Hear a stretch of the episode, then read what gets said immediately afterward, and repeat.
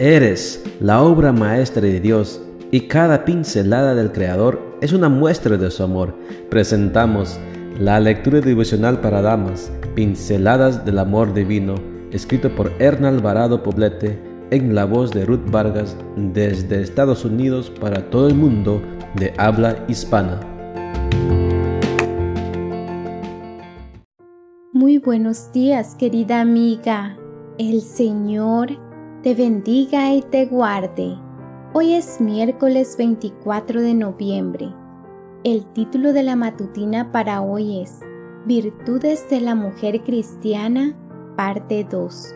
Nuestro versículo de memoria lo encontramos en Mateo 6:25 y nos dice, No se preocupen por lo que han de comer o beber para vivir, ni la ropa que necesitan para el cuerpo. ¿No vale la vida más que la comida y el cuerpo más que la ropa? Las presiones cotidianas de la mujer de hoy son interminables. El tiempo no nos alcanza para hacer todo lo que queremos abarcar y las tareas parecen no concluir nunca. Esto provoca en algunos casos estrés, ansiedad y depresión. La solución humana es echar mano de una píldora y seguir el camino, porque el mundo no se detiene.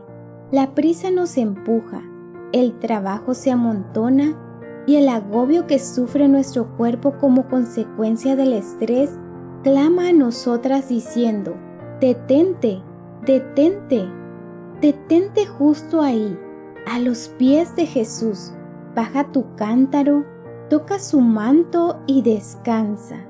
La oración de un corazón de mujer, el llanto impotente por no poder hacer todo lo que deseas y la angustia por no saber conducir el hogar son clamores que Jesús, como Padre amante, comprende a la perfección. Llévalos a Él, entrégale tu carga. Hacer esto es una característica de la mujer virtuosa que ama a Dios sobre todas las cosas. La mujer virtuosa cuida su relación con Dios para desarrollar una relación óptima con ella misma.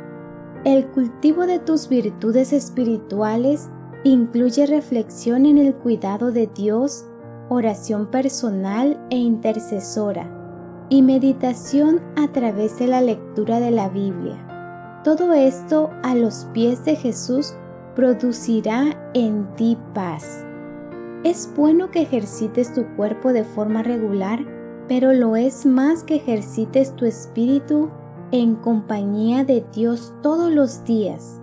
Es bueno que bebas suficiente agua para tener tu organismo hidratado pero lo es más que abreves de la fuente de vida eterna para que tu espíritu esté pleno.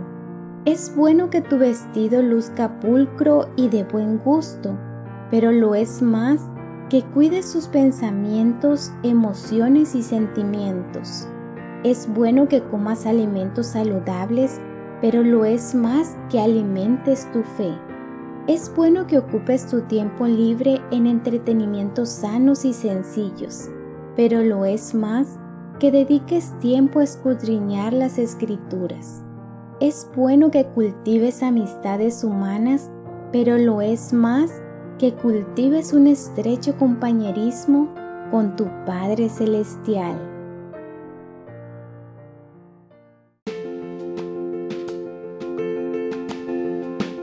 Les esperamos el día de mañana para seguir nutriéndonos espiritualmente. Bendecido día.